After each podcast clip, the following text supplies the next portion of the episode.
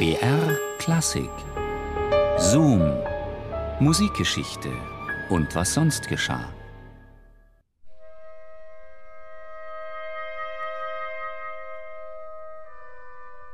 Liebste Schwester, du kannst dir leicht vorstellen, wie schmerzhaft mir die traurige Nachricht des jähen Todesfalles unseres liebsten Vaters war, da der Verlust bei uns gleich ist.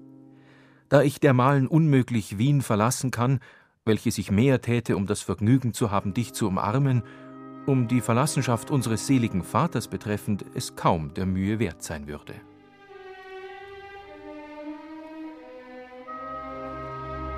Floskeln, fast schon beiläufig aufs Papier geworfen.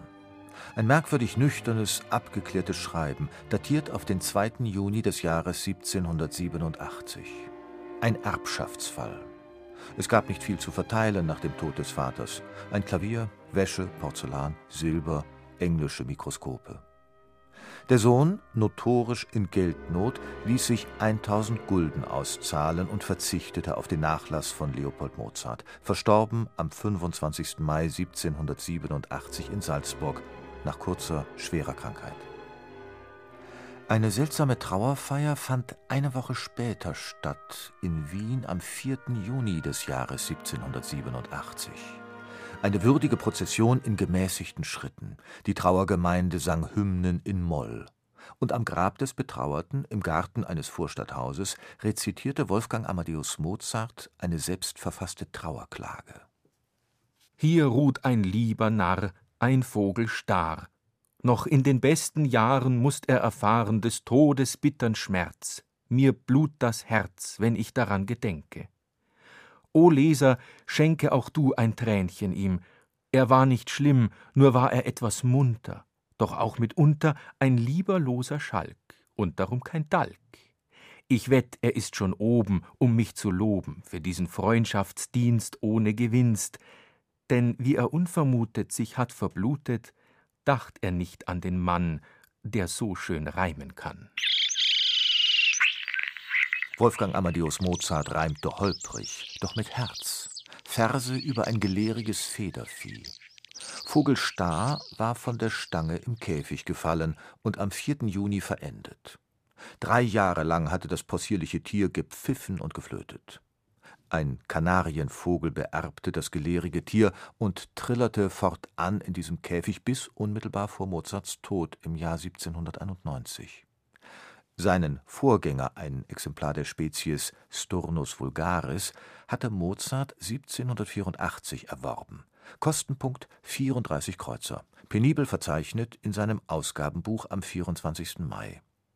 Daneben mit elegant geschwungener Schrift eine kleine Melodie notiert, alla Rondo, fünf Takte in G-Dur.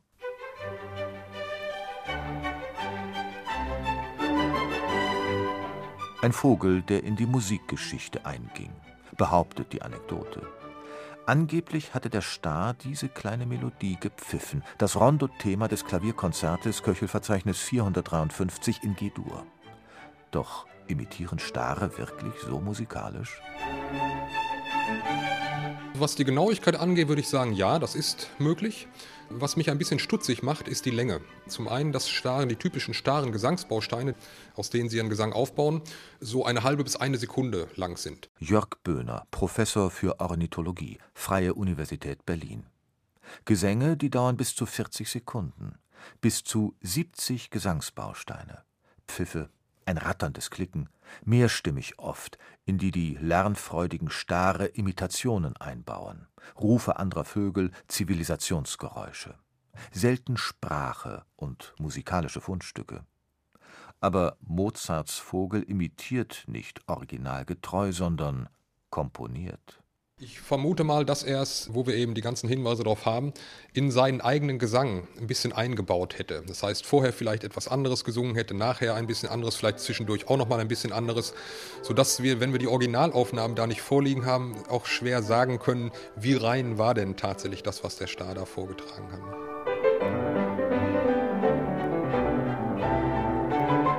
Ein Vogel, der das Rondo eines Klavierkonzertes erfand? Wohl eine Anekdote nur.